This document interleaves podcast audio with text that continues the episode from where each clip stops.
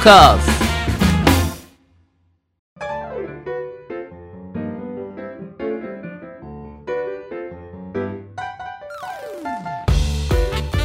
リスナーの皆様ご機嫌いかがでしょうか e スポーツキャスターの R ですアシスタントの中村優香です。今週もどうぞよろしくお願いいたします。よろしくお願いしますはいということで早速ですがゲーマーの流儀とはどのような番組なのか初めて聞くリスナーの皆様のためにもご説明よろしくお願いしますでは、ゲーマーの流儀とはどんな番組かと言いますと、e スポーツ実況のパイオニア R さんからゲームにまつわるニュースの解説や最新情報、ゲーム人生で学んだこと、プロゲーマーたちのすごすぎる実態などなど、さまざまな角度からゲームの魅力、楽しさをお伝えいただきます。トーカーズはいそれではゲーマーズニュースからいってみましょう早速参ります。本日のニュースは、e スポーツがオリンピックの正式種目に前進化うん。オリンピックバーチャルスポーツフェスティバルが毎年開催へというニュースです。うん、 e スポーツ魂の記事によりますと、国際オリンピック委員会は東京オリンピック2020の前座として史上初の公認 e スポーツ大会オリンピックバーチャルシリーズを開催しましたがこれを発展させて毎年恒例の大会にする意向を示しましたえ IOC は2023年初頭にシンガポールでファイナルを開催することを念頭に同国オリンピック委員会と調整を進めており2022年後半から戦いが始まる予定だとしていますなお対面での開催は初となります2021年の OVS はコロナ禍のためオンライン開催となりましたが世界100カ国以上からおよそ25万人が参加しましたうん IOC は東京オリンピックで e スポーツを正式種目にすることを認めず2024年パリオリンピックも時期尚早としながら2028年ロサンゼルスオリンピックについては完全否定していません。うん続く2032年ブリスペンオリンピックではオーストラリアオリンピック委員会が e スポーツを積極的に推しており開催都市が提案する1大会限りの追加競技という選択肢もあるということです。うんうんこれまだちょっとブリスペンオリンピック2032年で、はい、まあ、ちょっと先の10年後の話ですけど、うんうん選択肢が現実的に増えてきたんですね。そうですね、うんおそらくそのオリンピック種目にするには結構いろんなハードルとか、うんえー越えなければいけない課題があるんですけどただもうこういう動きがどんどん広がっていくことによって結果的にこういう形で採用されましたみたいな感じになりそうだなっていうのを感じたニュースですね。はい、一応この OVS、えーオリンピックバーチャルシリーズってあのどういう、えータイトルが行われていたかっていうと結構そのフィジカルスポーツに近いもの、うんえー野球自転車ボート、えーセーリング、えーモータースポーツみたいな感じの、えーそれに即した、えーゲームのなんていうのかな大会うんが行われた、まあ、例えば野球だったら、えーパワフルプロ野球が採用されたりというところで、うん e ベースボールとかっていう形で行われたりもするんですけど、はい、まあ、例えば今我々がこうパッと思い浮かぶような、えー FPS、えー格闘ゲーム LOL とか、うんえっと、そういったものがこう選ばれ始めたらいよいよなんかこう e スポーツがオリンピックに入っていくんだなっていう感じはするんですけど、うんまあとはいえですよ今もうちょっと中止になっちゃったんですけどアジア競技会の種目には、えー入ってるんですよねはいすでに格闘ゲームが入ってたんで、えーそういった動きもあるという中で、まあ、こういった世界的なスポーツの祭典に、まあ、マインドスポーツとしてこの e スポーツが取り入れられていくっていうのはえー動きとしてはまあ本格化してるんだなというふうに思いました。はいまあ、ただ結局そのなんですかね世論としてそのゲームはスポーツなのかっていう、えー話って結構されるじゃないですか。うん、そもそもに続いてますよね。でスポーツっていうものが体を動かすとか体を使って、えー競技をするっていうふうに認識されてる方も多いんですけど、えーそもそもスポーツっていうものの概念は、えー競技っていう意味合いの方が強いっていうことなんで別に海外で、えースポーツっていう言葉を使っても必ずしも体を動かすっていう意味じゃないよねっていうふうに取る人の方が多いとうんただ日本で言うと、えー体を動かしてこそのスポーツだろうっていうふうなえー認識のされ方の方が強かったりするんで、え結構物議を醸したりしてるとえうんその辺のね意識改革もだんだん時とともに、えーされていくのかなというふうな感じはしますよね。うんまあ、あとはそのメタバースによる仮想空間の中で、えーいろんなことができるようになっていった時にじゃあ仮想空間で体を動かしてることはスポーツなのかみたいな議論とかもあーそこも出てきますよね されるかもしれなうんいですよね。e スポーツとスポーツの境界線っていうのがどういうふうになっていくかっていうところは結構こう注目というかええこれから例えば 5G が、えー発達して、えー要するに通信の速度が速くなっていった時に、まあ、今まででは考えられなかったような、えーとオンラインでの対戦の仕方とかができるようになるかもしれないですからねう。ん通信の制度がより整ったら、うん、またオリンピック競技にこう追加されることもうん、考えられる。そうですねだから時期尚早とかっていうのは、うん要するに時間とともにどんどんその e スポーツのできることが広がっていくはずだから、まあ、あと10年後には、うんもう全然今とは違うような形で競技が行われている可能性もあるので、うんまあ、そういう部分も見てるんじゃないかなという感はありますよねうん。だって2028年のロサンゼルスオリンピックってあと6年後とかじゃないですか。やっぱ6年あったら結構変わるというか。はい。例えば今から6年前って、えー2016年その頃ってまだ e スポーツって全然浸透してなかったと思うんですよ、うんで2017年ぐらいからだんだんこう浸透され始めて1819あたりでいろんなところが動き始めたっていはうい流れなんで、うんまあ6年あれば結構変わってるんじゃないかなうとんいう気がしますね、はい。今後の e スポーツのオリンピック楽しみですね。そうですね、はだからなんか不思議なもんで、うんじゃあ e スポーツがオリンピックになって格闘ゲームが種目になったらワンチャン俺あれあれオリンピックでなんか言ってるかもとかたまに思うんですよ はい。けど まあその時までうんまあねキャスターやれてるように頑張ろうみたいな感じで思いますけど、はい。なんか不思議な感じですよねどんどんどんどんこう社会的に e スポーツが認められていくっていうのは、うん。はい。そうですね。はいということでオリンピックこれからも e スポーツが導入されるかはい見守っていきたいと思見い守まっす。ていきたいと思いますということで以上ゲーマーズニュースでした。ありがとうございました。トーカーズゲームに特化しまくりトーク番組ゲーマーの流儀。続いてはこちらのコーナーです。中村優香の聞いてみましょうなんですが何ですか今回は、はいえー私がやってきましたゲームを R さんにごはい紹介するというコーナーです、おすごいですね。聞いてみましょうからのはい聞いてくださいみたいな聞い感てじくに。聞いてくださいはいはいはい。なるほど、聞きましょあありがとうございます、うんはいあの私が今回は R さんとはいリスナーの皆さんにご紹介したいゲームタイトルは2つう。二つ。ございますほう1つ目が60 seconds はい。 2つ目がソーセージマンほうということ結なん構ですつがかみますね。そうですねちょっとグッとつかまれましたよ。うん、まずタイトルからおやおやってなると思うんですが、まず一つ目のはい60 seconds、はいこれは日本語で60秒うんっていう意味なんですねうんどういうゲームかと言いますとうん。ある4人家族がパパママ、えー弟妹はい4人家族で平穏な日々を過ごしていたんですけれども、はい。そこに突然うん爆弾が降ってくるぞとほ爆弾が降ってくるまでにうん60秒なんですね、う。うんでその60秒の間にうんシェルタうん。ーに食べ物うん飲み物、うんあとは必要なもの、まあ、懐中電灯だったりうんをラジオだったりをうんシェルターに詰め込んでいきましょうただし必要なものを、うんという意味なんですねうん、それを生存できる何に生存できるかなるほど。っていうゲームなんですけれどもアイテムも持ってくものが限られてましてはい。言うたら家族もアイテムに入るんですね、ああ、なるほど。うん、だから手持ちがいっぱいでうんしかも水とかご飯がはい少なかったら、はい え誰にご飯少なくしようとか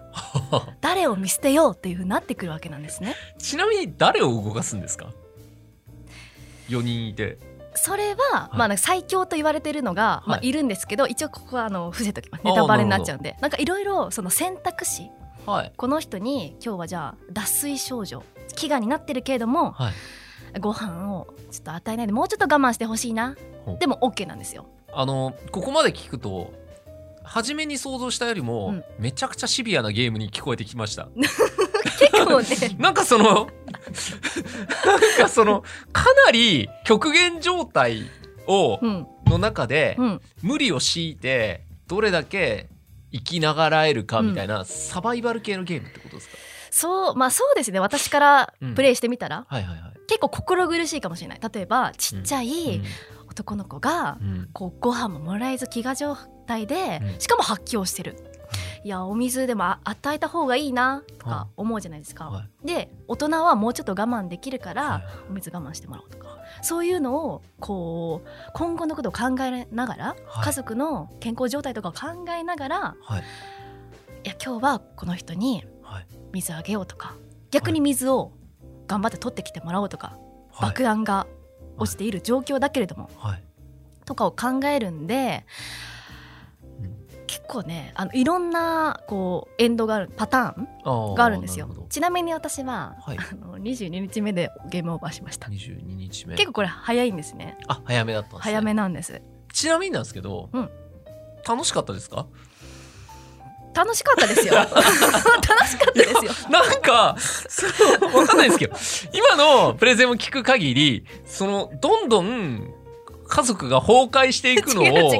どこを見捨てて、どこを切り捨てて、そのスコアを上げるかみたいな。だって、活況してる子供がいても、はいい、や、でもお前もうちょっといけんだろ、っつって、水を与えないとか、ね、ちょっとイラ,、イラついてるお父さんに、いや、うんとはいえお前お父さんなんだから、水取ってこい、みたいな。爆弾落ちてるかもしんないけど、つって、行かせるとか。はい結構そのシビアな中でシビアな選択をしていくみたいな、うんせめてじ俺が思ったのは絵柄はポップであってほしいと思ったんですよ絵柄はポップじゃないです ポップじゃないすごい子供やつ れてるマジ でそう逆にそういうそっち方面を楽しむゲームってことですかまあ非日常ですよねああなるほどそうでいやもうちょっと我慢してもらうとか、そのパターンがいろいろあるのがうん面白い、いやもう一回じゃああの時はこっちにご飯あげてこっち我慢してもらおうとかう、んうん持ってきてもらおうとか、うんそういうの考えていくのが面白いですね何通りもあるネタバレのない範囲でいいんですけど、例えば22日でダメでしたってことは22日で爆弾が降ってきちゃったってことですかそれとも家族がもう爆弾はシェルターで避けれたけど飢餓状態でみんな倒れたとかちなみに私が22日でゲームオーバーしたのはですね、はいあのシェルターに他の家族がいたんですよ、はいでやっぱ食べ物とかなくなってくるんで、うん多分奪い合いとかになってる設定だと思うんですね、はいはい他のシェルターにいた家族にはいえー銃を突きつけられて、はいシェルターから追い出されたでババッドエンドはい楽しいですかいや楽しいですよそのゲームは 楽しいの楽しいの楽しいちょっのと多分楽しい要素がプレゼン資料の中に足んないかもしれない。どういう嘘えそのゲームやって気持ちいい瞬間はどどこなんですかおこの配分で乗り越えられたみたいうん、あそうそうそうであもうなん選ぶのが楽しいですねもうちょっとな。頑張っ てとか頑張ってでもやつれてくんでしょやつれてくのあやつれたやつ れたはいはいはいであえじゃうあんシェルターの外にはいこう妹ちゃんを行かせましたあれ1週間過ぎても帰ってこないのもしかしてなんか最悪の事態があったのかなと一か週間も気づかないの、そうそう1週間目で行ったりしていやもうそそろそろ来ると思うんだけどなって二日もしかしてだろうそうそうが待ててって思ったらえめっちゃやつれて帰ってきた帰ってきたのとあ帰ってきてよかった 生還妹生還ってなるんですよそれはあれ、うん一部の特殊な趣味の人向けの 結構マニアックなゲームっていう位置づけではないまあ私もそれで楽しかったんですけど、はいまあ本来の楽しみ方はより長く生き延びていこはいうしかもい家族をはいなるべく残したままなるべく生かしてはいなるべくこう長く生きていきましょううん私は22日目とかで終わっちゃったんですけど、はいうまい方はもう200日生き残ったりとかでもそれ、れもこうお父さんがはい日記を書ってる書いてるんですねはい、今日は爆シェルターの外はうんこんな風に起きていて、うんもう家族も、うんもうだいぶ瀕死の状態だとうんこのままではいけないいけないそういう日記がもう毎日毎日ありまして毎日いけこのままではいけないってそうですそうです、はい、っていう いうのがあってはいその日記を見ながら見ながらとあの家族の健康状態を見ながらはい誰にこうやっていくか誰に水とか与えていくかを考えながらこうよりに生き延びていくっていう楽しいゲームです。 1ヶ月間生き延びたら、うん家族はお腹いっぱいご飯を食べれるイベントとかないんですかうん、ないんだ お腹いっぱいでなれないですね。えもうどんどんその減点されていくマイナスをどれだけ少ないマイナスにしていくかみたいなゲームってことですかプラスはないですかあでもプラスはもちろはんそのシェルターの外にはいこうご飯とか水持ってきてねっていう風にはいうまくやってったらうん生き延びられるんですよ。持ってきてねはいうんうんうんあじゃあえっとじゃあ取ってこいって言って自分が思ってる以上のご飯と水を持ってきた時とかはおっしゃーそうそうあみたいナイスナイスってなるんですあよ。るほどねでしかも毎日、うん今日は4人家族なんですけど、はいえー、と全員にうんご飯と水を与えられることもできるし、うんいや今日はもうちょっと1日目とか2日目で、はいまだこう栄養失調じゃないでしょ、ってこはいとでこう3日目からこうご飯あげるとか、そういう配分もありなんですよ。ありだと思うんですけそどう全員に与えない理由ないですよねでも与えてると食料の減りが早くなります。そうですけど、うんそこは感情移入しちゃいけないところなんですかねそうです。そ うですなんです ねそうなんですねそうです冷徹にうん、彼らはプログラムであると、うん、で私はこのプログラムをい長く生きさせるためのバランスを見てる紙視点のものだと、そうだから優しい人だと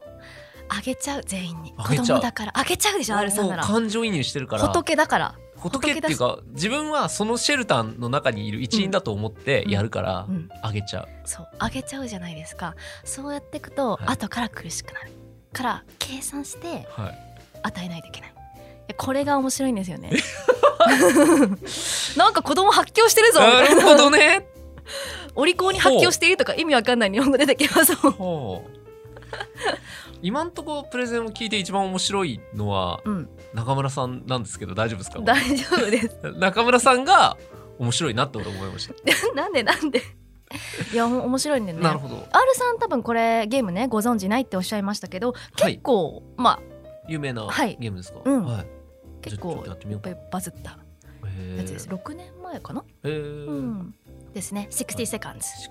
ク60セカンズ、うんはい皆さんわか60秒でいろいろアイテムを集めてりましたはい家族をはい生還させてくださいあり生還させますありがとうございますがとうございます非常に興味深い興いい味深でいですすかねこのプレゼンコーナー設定がうんまたこう追い詰められていいですよねまあそのゲームもいいんですけど、うんやっぱ中村さんの価値観 が感じられるところがこうすごいいいなっていういや恥ずかしいないやいやいやいやいいですね、はいもうもう一つあるんですもう一つかはい二つ目はですねえソーセージマンソーセージマン、ソーセージマンうんおやおやってなるじゃないですかありますねどんなゲームだといろいろんな想像ができますいろんな想像してしまいますよねうんでこれはですねどんなジャンルのゲームかと言いましたらはいバトルロワイヤル系ですバトルロワイヤルソーセージマンであのソーセー PUBG とかフォートナイトとかエペックスみたいでな、もそんなゲーム名出さないでくださいえよ他のあダメですかはいみんながこうイメージしやすいように要するに、まあ、100人とかうん何十人とかっていう人が一つの場所にうんこう集められてでそこで生き残りなさいよっていうのを想像したんですけどバトルロワイヤルで、はい合ってますあ合ってます合ってますかはいそ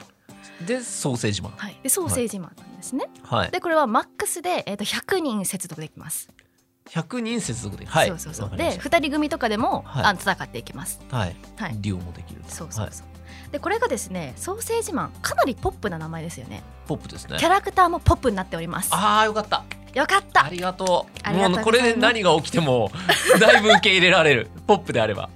こちらのソーセージマンですね、はいえーとはい今年の4月27日にリリースされたゲームなんですけど、お近いどんなあのキャラクターかって言いますと、はいまあ、魚肉ソーセージみたいなペリって剥がす感じのはいはいキャラクターの形なんですねはいはであれでしかも、うん目がクリクリしてますいいいですでねまつげパチパチしてますあ可愛くなってきた可愛いじゃないです可か愛くなってきただってバトルロワイヤルって言ったら、うんこう血しぶきがねうん、うん飛び交って結構残酷じゃないですけど、まあ、命のやり取りみたいなところありますからねけどこれは血とか出ませんソーセージですもんねソーセージです銃で敵を倒したらはい、え銃を使うんですかソーセージのあそうですよよ銃はあります、どでも島の名前とかははい蜂蜜ダニとかなのああ蜂蜜だいいですね可愛いじゃないですああいいかですねいいですねで敵を倒したはらいどうなるかっていうとどうなるかパカンってなってコーン白いふわふわのかかしが出現します平いやそうな和んだ子けど供にやらしたい世界観がいやなんかソーセージがちぎれて以上でよくないですか えダメなんです違うんですかはいかかしにな白るんでいすかかしになるんですかそうだって PUBG とかこう、はいコール・オブ・デューティーとかやってるとはいバタンって倒倒れれますよねちゃうじゃないですかで結構あれ、うん、辛くなる人もいると思うんですまあそうです人を倒してまあ殺めてしまったという,、そうでですねもこれは、うんパシュンって打っても、うんポンってかかしになるかかしになる可愛いじゃないでかすわかいいでうんしかもですねこのコスチュームがはいいろいろ可愛いのがはいあるんですけれども、あのーこの装備自体にうん装備をしてこううん何かこう、バトルロワイヤルでうんこう何かこうこう効果が働くとかではないのでうん自分のお気に入りのお洋服を着られるああなるほどコスチュームは何でもいいとそうなんです、ここまでのプレゼンを聞いて、うん僕のちょっとイメージしているものは、うん某アマンガスみたいなあのポップなキャラクターが、まあ、好きなコスチュームを着て鉄砲を持ってうん、相手を撃って撃たれた側は白いかかしになると。で、えーアマンガスと違うところは目がパッチリでまつげがあるキュートなやつらがはい100人いるさあさあさ合ってるあさあ合ってるこれもうあのあえて何の情報も見ないであの中村さんのプレゼンだけを聞いてイメージしてるんで、はいはい合ってますまとめちゃうと合ってますねまとめちゃうと合ってるあじゃあ安心です優しいはいうん PUNG うんなるほど優しい、はいそうゆるい感じでねうんできます、やっぱこうあのシューティングゲームとかって、うんこうすごい力にあの体に力入っちゃうじゃないですそうかですね疲れますよね疲れます疲れちうゃうからよくない棒イカのゲームもねイそンうでクをす使よって水鉄砲遊びみたいだからあんなにねそうそうそうはいちびっこにも受けたとうんそうちびっこにもはいおすすめできるうんバトルロワイヤルゲーム、ソーセージマンソーセージ要素が 今のところちょっと見当たらなくて不安なんですけど、うんなんかそのソーセージならではのその例えばはいちょっと自分の体を火で炙ってフランクフルトっぽくするとかなんかタコさんみたいなコスチュームになるとかそういうのは R さんはいないですいいんだなんでソーセージにしたのかわか んわないですかこれユーザーの方もおっしゃってましたなんでソーセージにしたのか意味わかんないけどあーはいゆるくて可愛くて楽しい、ああなるほどうん、しかもですね、はいあのリセマラの必要がないリセットマラソはいはンいの必要がないので、うんもう一回ねダウンロードすれば、うんもうそこから自分でうんこう楽しんで強化していくっていううんタイプのゲームなんで、うんお財布にも優しいですよねお財布にも優しいといまうあか確、かにうんうんリセマラしないまあ効率がいいというかはいえそもそもだってリリセットする理由なんてなくないですかソーセージマン何が変わるんですかなのであうんの最初のうこんうアイテムがこういうのでしたとかがないんですよソーセージマンあはなるほどなのでリセマラの必要がございませんあはいはいはいはいそういうことですねはい。いやーどうどうですかね。 いやあのいいと思いますよありがとうござそいまのなんていうんですか言葉で伝えるってやっぱ難しいよね 頭に浮かんでくるからす。はい。その中村さんプレゼン上手だないやーありがとうございと思うんま。ですはい。さっきのちなみに、えー、60セカンズとうんソーセージマンは何で遊べるんですか、あスマホゲームで。スマホはい。スマホゲームですかはいじゃあすごい手軽ですねうん。そうなんですよ。なんで友達とうん、うん、ソーセージマンやんないって通信できちゃいます。確かにはい。なるほどモバイルで何 UBG みたいはい。な感じでやうるんと、まあまとめちゃまとめちゃううまととめちゃうと。山でもソーセージマンにしかないうん目がパッチリしてるとか、うん白いかかしになるとかっていう要素はちょっと魅力的ですよね。可愛いです。癒されますね。うんぜひ疲れた時にはい、ソーセージマンやってみてください。はい、ありがとうございます。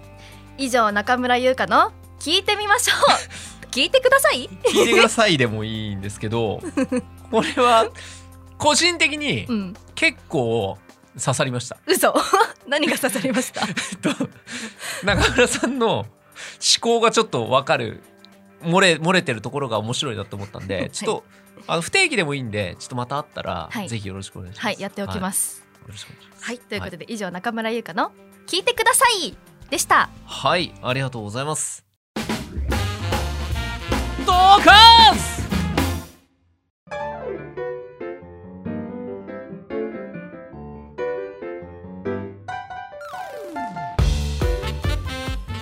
ゲーマーの流儀あっという間にエンディングのお時間です R さん何かお知らせはございますかはい、えー、そうですね、えー6月の11、12に、えーカプコンプロツアーの日本大会というものがありまして、えーこちらがですね、えー自分実況で入らせていただくということで、えー今年のカプコンプロツアーの一発目の日本大会になります。まあ、今回はね、1回しかないのかな、日本は。オフ大会が、えー結構代表枠になったりもするんで、えーまあまあ、とはいえもち盛り上がることは間違いなしなので、ぜひぜひ皆様よろしくお願いいたします。番組では R さんに聞きたいゲームの質問疑問を募集しています本格的に選手を目指すには何をするべきかゲームと勉強の両立に悩んでいるなどなどゲームに関することであれば内容はどんなことでも構いませんメールアドレス r アットマークトーカーズ二千二十一ドットコムもしくは番組公式ツイッターにお寄せください